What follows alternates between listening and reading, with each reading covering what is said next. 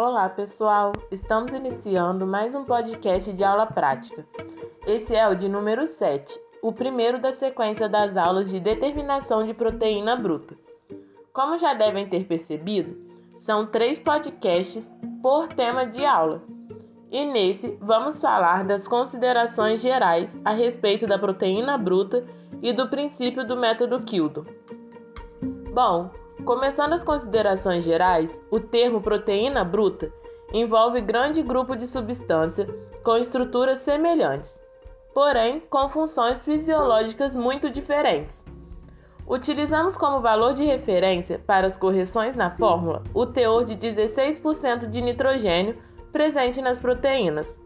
Logo, em uma regra de 3, temos que 100 gramas de proteína representa em média 16% de nitrogênio tendo que 1% de nitrogênio representa quantos por cento de proteína? Onde ficaria 100 dividido por 16, resultando em 6,25, que é o fator de conversão desse método. Ou seja, para cada 1 grama de nitrogênio analisado em uma amostra, teremos 6,25 grama de proteína. Por isso, multiplicamos a quantidade de N por 6,25 para chegar ao resultado de proteína bruta. Contudo, vejam bem: se vocês um dia forem trabalhar com proteínas específicas, como é o caso da albumina ou da caseína, os fatores de conversão poderão ser diferentes, pois se tratam de grupos de proteínas específicas Assim, o fator de conversão deve ser ajustado para transformar o resultado de proteína, proteína bruta mais adequado. No método Kildo, quantifica-se o nitrogênio proteico, propriamente dito, bem como outros compostos nitrogenados não proteicos, como aminas, amidas, lecitinas, nitrilas e aminoácidos livres. Então, todos esses compostos serão quantificados por este método como proteína bruta. Já quando se deseja determinar o nitrogênio contido na amostra, que se apresenta em forma de proteína verdadeira, precipita-se proteína com reagentes específicos. A proteína precipitada é separada por filtração.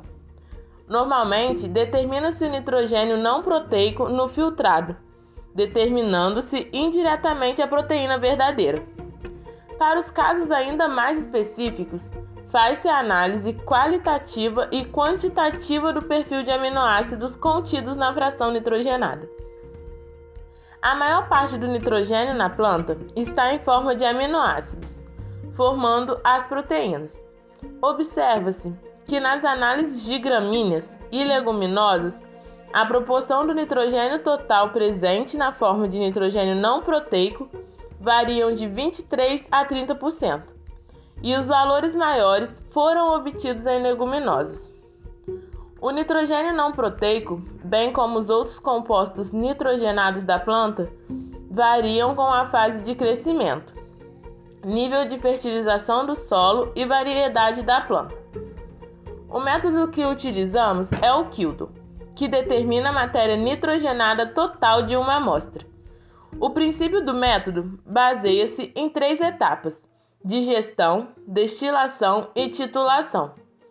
A digestão consiste na transformação do nitrogênio das substâncias nitrogenadas por ebulição com ácido sulfúrico concentrado e catalisadores em sulfato de amônio.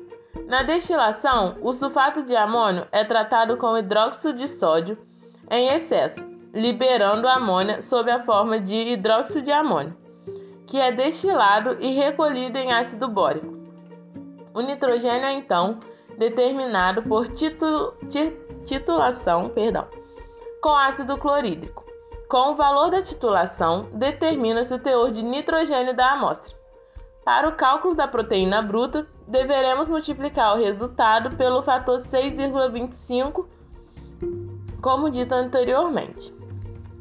Como podemos perceber, através do princípio do método, essa é uma análise quantitativa, ou seja, ela não identifica a qualidade da proteína, Por isso, nas considerações gerais, eu falo sobre as substâncias não proteicas que acabam sendo quantificadas. Além disso, nos rótulos dos alimentos, o dado de proteína normalmente encontrado é o de proteína bruta. Sendo assim, é uma análise de extrema importância. Bom, galera, esse foi o podcast 7 e ele foi apenas uma introdução da análise de proteína bruta. No próximo, falaremos da, da determinação em si. E no último, sobre fraudes que pode ocorrer por causa desse método quantitativo. Gente, eu entendo real que é muito conteúdo, mas quanto mais vocês estudarem, lerem e praticarem, mais fácil vai ficando. Experiência própria. E já já vocês estarão familiarizados com os termos também, e aí fica tudo mais interessante. Enfim, galera, obrigada pela atenção. Conte comigo e bons estudos. Como vocês já sabem, sou Ariadne, monitora da disciplina Bromatologia Zootécnica da UFRRJ.